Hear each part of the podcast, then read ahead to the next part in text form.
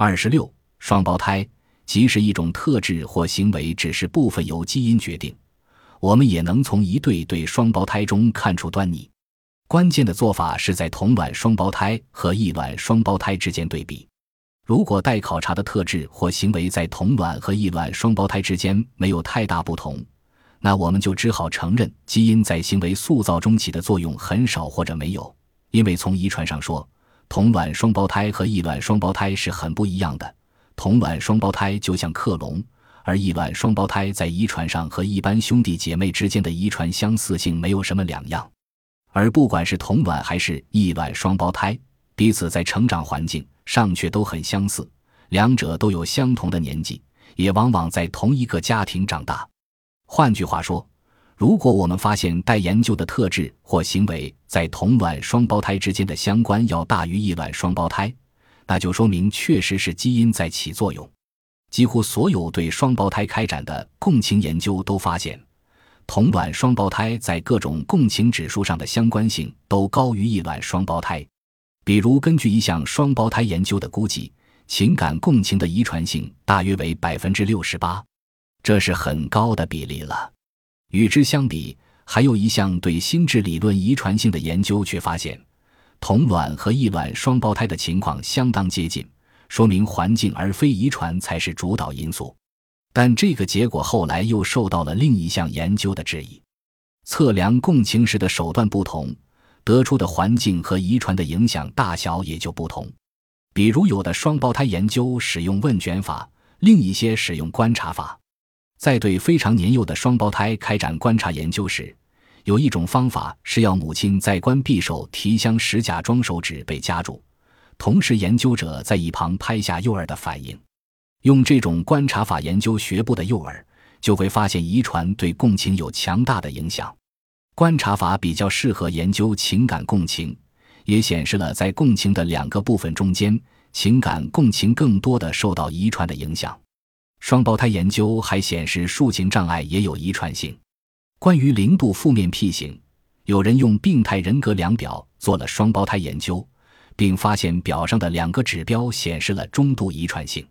在英国，有人研究了七岁双胞胎的精神病态倾向，发现其中的冷酷和非感情的部分有更大的遗传性。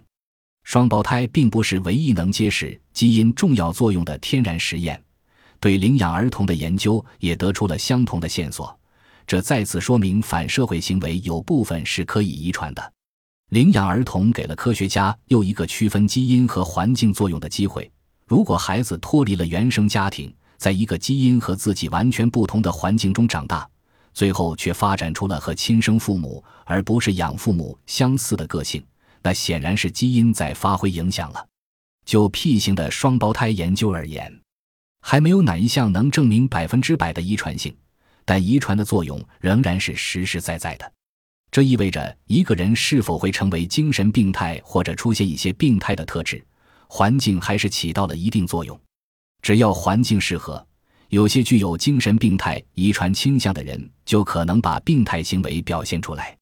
我们是否也能在 N 型或 B 型中找到遗传标志？到今天为止。还没有人做过 N 型的双胞胎研究，这是文献中的一片有待填补的空白。在 B 型方面，有家庭研究显示，边缘型患者的兄弟姐妹和父母自己也是 B 型的概率比常人高出十倍。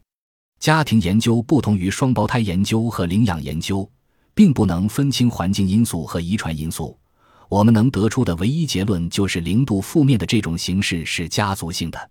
不过，倒是有一项对 B 型的双胞胎研究的确显示，在和合率方面，同卵双胞胎要高于异卵双胞胎。